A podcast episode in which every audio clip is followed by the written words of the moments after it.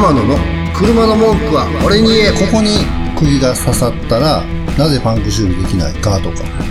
もうそれも説明させてもらいましたでなんでかって言ったらさっき僕が言ったそのスチールベルトっていうのはこの接地面にしかないなくてで横サイドウォールっていうところはこれあのやっぱり弾力性が必要なんで乗り心地とかね。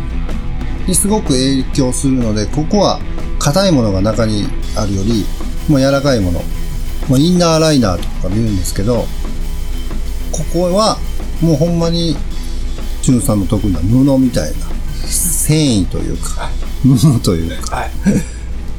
あれがタコ糸を編んだような感じのやつが中身におるんですよね、はい。パンク修理とかはスチールベルトを突き破って内側からあのーなんていうの外に出てこないような物体のゴムのようなそれもワイヤーみたいに入ってるんですけどそれでストップしてるんですねな中身の、えー圧力によって空気が外に出ようとするんでそれを利用してあのストッパーにしてるんですけどでスチールベルトの間やから、まあ、広がることもそんなないしだからパンク修理はできます。なるほど。ところが、このサイドウォールっていうのは布なんで、またすぐプチプチちぎれてきたりするんですね。で、ゴムは伸び縮みするから、だから、その、パンク修理剤を外からこう注入して、内側からストッパーをかけようと思っても、特にサイドウォールなんかこう、ぐにゃぐにゃ、う毎毎毎回動いているんでね。車のこの振動とか。ちちぎれてくるので、パンク修理はできませんという仕組みになっている。っていうのを説明させていただいて。そうか。はい。タイヤって僕も昔そうだったんですけど、結構甘く見てて、見てたんですけど、実際自分が怖い思いしたら、タイヤってめちゃくちゃ大事とか、第一に大事やなと。だって、路面って、道路？はい。道路を走るわけですから、そこにだ、一発目に接してるものなんですね。そうですね。まあ、もうほんまにこの、一番大事ですね。ね一番って言ったらあれですけどすごく大事なポイントなのかなと。命を預けてる部分そうです。だもんね。で、さっき僕言ったみたいに、意外とタイヤに変、何かこう兆候があっても、結構気づかないんですよ。危ないってこと、ね。ほんま釘一つ刺さってても気づかないですもんね。わかんないですもんね。空気抜け切るまでね。やっぱりこうやって知識を持つ、持たないっていうのは、まず第一で知識を持つことによって、持つことによって強くなる。そうそうですね。あの、じゃあなんでって言えるようになると思うんですね。要は、ダイヤ交換の時期ですよ。なぜっていう質問が出てくると思うんです。で、タイヤ交換、あのーのおすすめですよっていうのも理由あっておすすめしているので、はいまあこれがほんまに、あの、溝もあるね。パンクもしてない。ひび割れもしてない。のに、おすすめされるっていうのはもう、ね、ちょっとこれあの、エロい心が出てると思うんですけど、エロいね。はい。はい商売に対して。商売に対してのエロさでちょっと出てるから、い、や、それはちょっとあんたちょっとエッチですねって言えるんですけど、はいあのーそうじゃなくてほんまにね、この、いや、ひび割れしてますしねって、うん確かになかなか乗ってる本人さんって、まじまじと見ることまあまあないと思うんで、点検時期ぐらいしかね。で、そういう時に、あの、知っとくと、なるほどなと。じゃあ、じあとは自分のお抱えのどこどこに出すとか。まあ、まずそこそこのね、タイヤが安いだって判断できたらそこの。ふうに、こう、自分で納得いくタイヤ交換に行けるのかなと思いますね。僕らの業界でも、3年以上経ってるタイヤであれば、僕はあまりお勧めしないですね。ど。それは製造されて3年。そうです。で、製造年月日ってよく見年月日が製造年っていうのを、こう、ちょっと言葉でこれ難しいんですけど、あの、実は記載されてるんですよ。タイヤに。タイヤに。おおそれはいい情そ報です、ね。れが、ただ、たまにされてないやつもあるし、うん？ってクエスチョンになる時もあるんですよ。メーカーとか多分最近は様々なその、えー何？外国のはい直輸入してる、もう安いタイヤとかもあるから、なんとも一概に言えないんですけど、大体、えー親指ぐらいの太さの楕円形の数字の羅列があって、その最後の桁が07とかやったら2007年製だよと。うーん。23やったら23、えー2023か。だよと。いうふうには僕は教わり教わってますけど。ただ、ちょっとね、半信半疑のところあるから、もう実際にあとは物を見て、もう詰め立てるなり僕らが判断して、ほんまにゴム自身が元気なのかなと。あと、ただ、中古は正直、あの、おすすめしないですっていうのは、すでにやっぱり脱着しているんで、はい。これよくあるんですけど、よくあるから、た稀にあるんですけど、あのースタッドレスタイヤとかに交換する時期とか来た時に、タイヤだけを、こう、ホイールはそのままでタイヤを交換するっていう時に、まあ、そう、あの絶対っていうことではないんですけど、やっぱりどうしても力をかけてタイヤを脱着するので、結構タイヤ自体に負担がかかるんですよ。で、ビードって言って、ホイールとの隙間のところがあるんですけど、特に一番そこに負荷がかかって、タイヤをこうブリブリっとめくるんですけど、あの、どうしてもタイヤがちょっと古くなってきたら、ゴムの弾力がなくなってきてちぎれちゃう場合があるんですよ。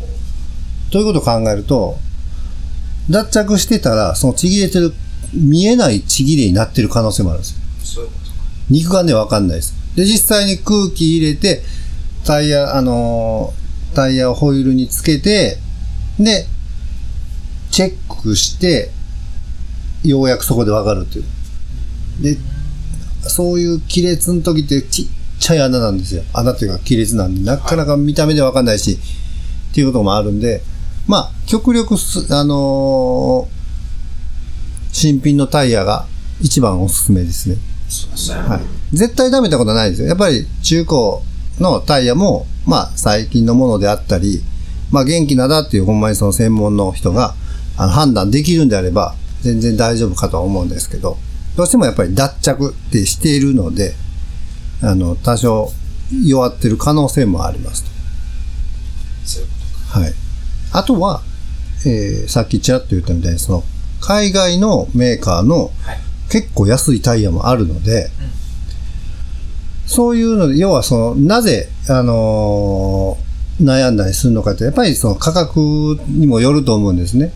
どうしても国産メーカーのメーカー品となると、まあまあ、まあ信頼もあるんですけど、値段がぐっと上がって、上がる場合もあって、で、いろいろ車検とかもセットにしたら、うわ、こんな金厳しいわっていうお客さんとかは、あの、海外メーカーの安いタイヤもおすすめしたりもしますね。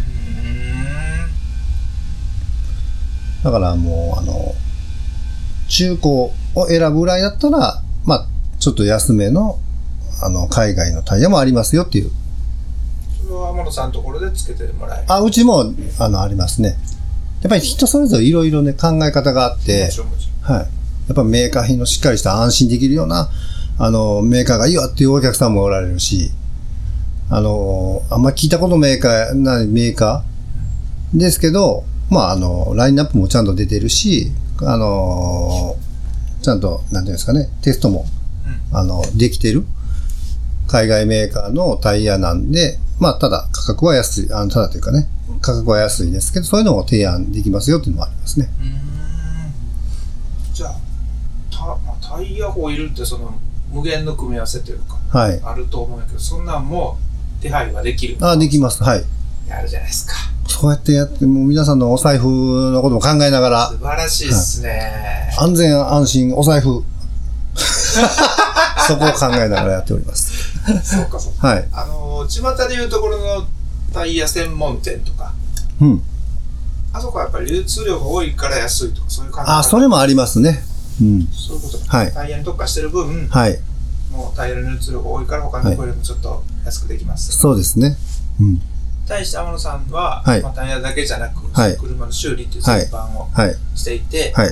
同じように間口としては、うんいろんなタイヤそうです調達できますはい。できます。でもし真正面でぶつかってこのタイヤのズバリどっちが安いかみたいな対決があったとしたら、うん負ける時もある。あ、もちろんあります。はい。勝つ時もある。あります。まあ、それも結局さっきのトータルで、やっぱり点検とかもさせていただいてるし、っていうのもあるんじゃないかなとは思いますね。ですね。まあ決めるのは消費者の方なんでね。あ、そうです。はい。なんか、店変えて、ちょっとでも自分でもタイヤ安い方がいいねっていう人は、もうタイヤ専門そう店でですね。行くべきですし、その値段よりも、まあ、全部のね、トータルで見て、はい。車の安全性というキーワードはい。の方が欲しい人は、うん浜野さんに相談しつつ、はい。それでもちょっと安い方がいいねってなったら、先ほどのような提案が来るはい。って選ぶ人もいるはい。ということなんで、はい。今回はタイヤはい。に関しての、いおおことづけをいただきました。はい。こちらもありがとうございます。あの、いいただきましたリスナーさんね、松尾さん、あ、まだ言ってしまった。M さんね。でも名前出してもええって言って。あ、そうですか。じゃあ、まあ、時折出てくる、はいあの、はいそうです。だいぶ遠方からはい。京都にはい。来られたというはい噂の M さん。そうです、M さん。はい。ちゃんと説明しておきましたよ。そういうことはいですか。。はい。まあ、このね、タイヤっていうのは、ある意味皆さん本当に意識してる方もはい。多いと思いますし、うんまあ、ちょっと脱線続きですけども、はい僕が、あの、再三お伝えしているように高速道路の移動が多い。うん。で相変わらず、はい。はいもう東京、うん。名古屋、うん大。阪、うん。行ったり来たりしてるとうん。いう中で、この夏ほどタイヤパンクが多かった夏はないなと思うぐらい、すごいですね。うん事故とか故障車とかの、うん僕の感覚ですけど、うんうん3分の2はうんもうパンクでした。パンクパンクというかそのゴムの破片がう散ってん。バーストですね。爆発してますね、どっかでね。うん。爆発の瞬間も見たことあるんですよ。ああ、すごいですよ、あれ。僕もありますね。前の車がね。はいバーンバフーンってなるでしょ。あはれ、いや、あの、衝撃というか、はいすごかったんやけど、もっと驚いたのい。が、はい。あれでも、はいまだ、端に寄れる。天野の車の文句は俺に言え。この番組は提供天野ボディーワークス制作プロデュースキラテンでお届けしました。